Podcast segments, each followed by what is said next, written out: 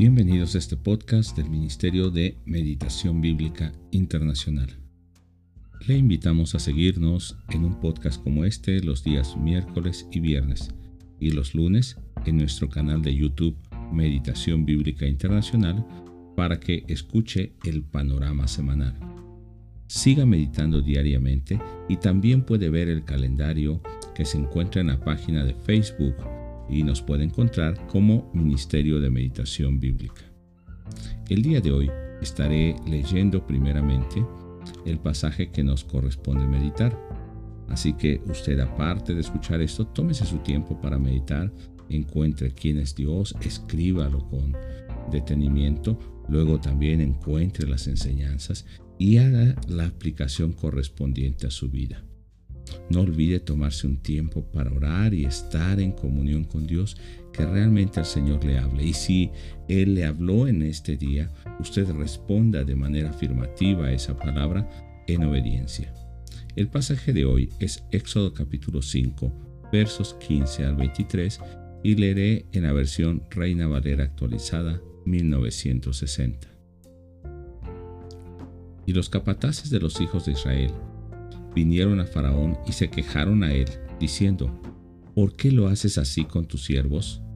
No se da paja a tus siervos, y con todo nos dices, haced de ladrillo, y aquí tus siervos son azotados, y el pueblo tuyo es el culpable. Y él respondió, estáis ociosos, sí, ociosos, y por eso decís, vamos y ofrezcamos sacrificios a Jehová. Id pues ahora y trabajad no se os dará paja, y habéis de entregar la misma tarea de ladrillo. Entonces los capataces de los hijos de Israel se vieron en aflicción al decírseles, no se disminuirá nada de vuestro ladrillo de la tarea de cada día. Y encontrando a Moisés y Aarón, que estaban a la vista de ellos cuando salían de la presencia de Faraón, les dijeron, Mire Jehová sobre vosotros y juzgue, pues nos habéis hecho abominables delante de Faraón y de sus siervos, poniéndoles la espada en la mano para que nos maten. Entonces Moisés se volvió a Jehová y dijo, Señor, ¿por qué afliges a este pueblo? ¿Para qué me enviaste? Porque desde que yo vine a Faraón para hablarle en tu nombre, ha afligido a este pueblo y tú no has librado a tu pueblo. Cuando Moisés llegó de nuevo a Egipto y se presentó juntamente con Aarón ante el pueblo de Israel, todos creyeron que Dios los había visitado y vieron las señales. Sin embargo, cuando Faraón impone cargas a los hebreos por su deseo de ir a servir a su Dios en el desierto y los maltrata, Además que parece que Dios no hace nada, el corazón de este pueblo empieza a cambiar, a desfallecer y a quejarse. Veamos primero las quejas de los hebreos porque la aflicción es mucha.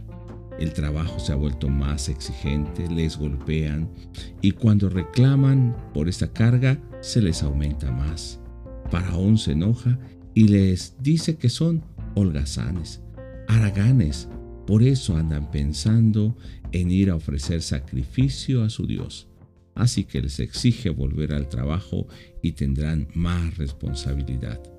Los capataces que están a cargo del trabajo al encontrar a Moisés y Aarón, que están saliendo de hablar con Faraón, les culpan que solo le dan motivo a Faraón para que les maltrate y les mate.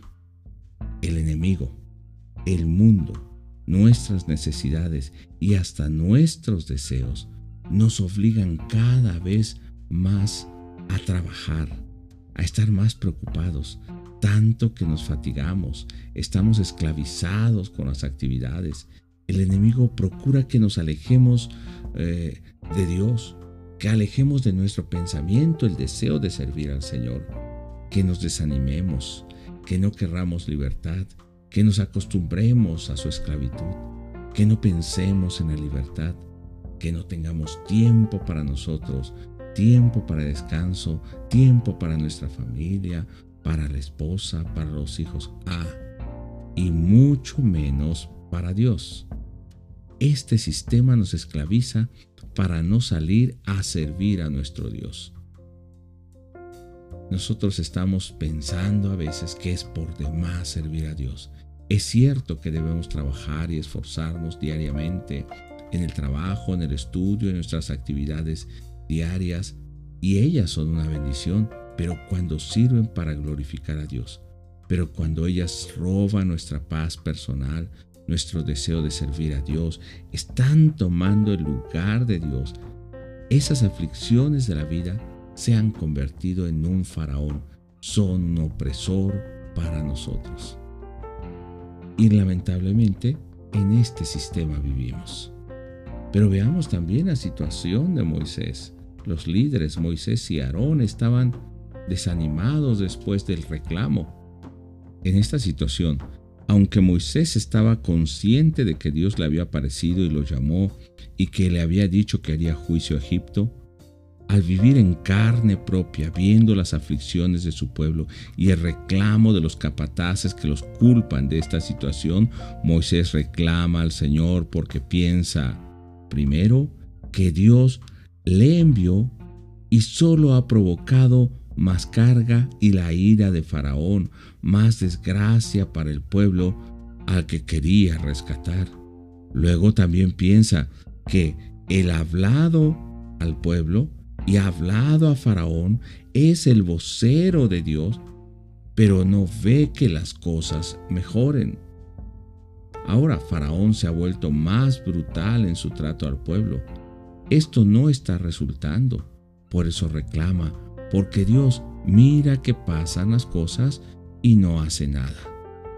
Moisés entonces también está desanimado. Moisés sigue insistiendo a pesar de este desánimo en ir y ver a Faraón. Y en ocasiones nosotros nos guiamos igual que el pueblo o igual que Faraón por los resultados.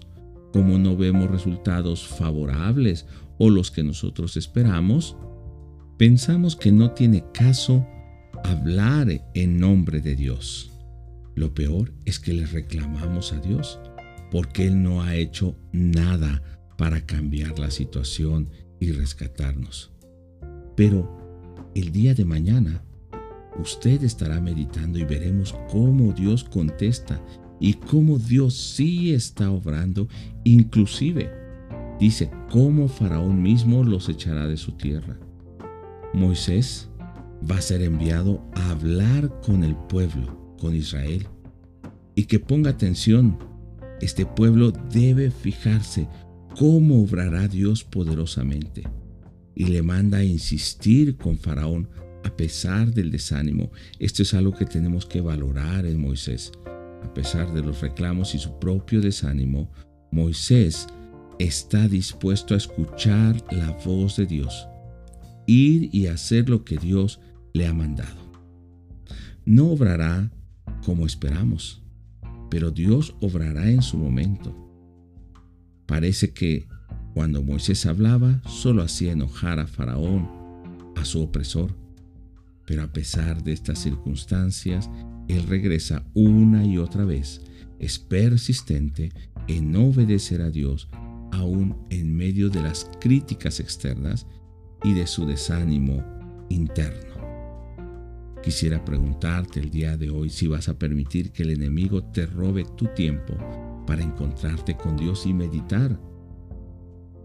Es que tengo tantas actividades, incluso en el ministerio, no me da tiempo para descansar en el Señor y encontrarme con Él para adorarle. Pregunta hoy si dejarás que las críticas te desanimen y te provoquen reclamos contra Dios cuando estás seguro que Él te ha hablado, te ha escogido, te ha mandado con un propósito específico. Recuerda que Él está obrando y responderá en el momento indicado. Cuando hay reclamos, Dios vuelve a hablar.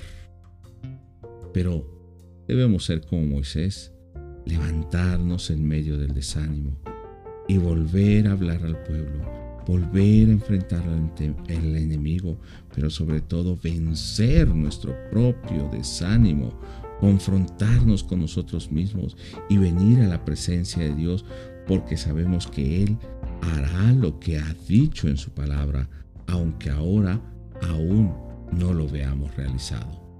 No es flojera en definitiva, ni holgazanería. Por el contrario, tenemos que esforzarnos más por hacer la obra del Señor. Pero el enemigo quiere que nos involucremos solamente en los afanes de este mundo y nos distrae completamente del objetivo, que es salir de Egipto, ir al encuentro con el Señor y servirle. Yo quisiera que el día de hoy puedas disfrutar de un tiempo hermoso en comunión con Dios y que tu vida pueda confrontarse con este pasaje y te des cuenta si no estás siendo absorbido por este mundo y has dejado al último lo que debe ser el centro y lo primero en tu vida, el tiempo para buscar al Señor, para encontrarte con Él y para que tu vida pueda glorificarle. Dios te bendiga. Nos escuchamos en el siguiente pasaje.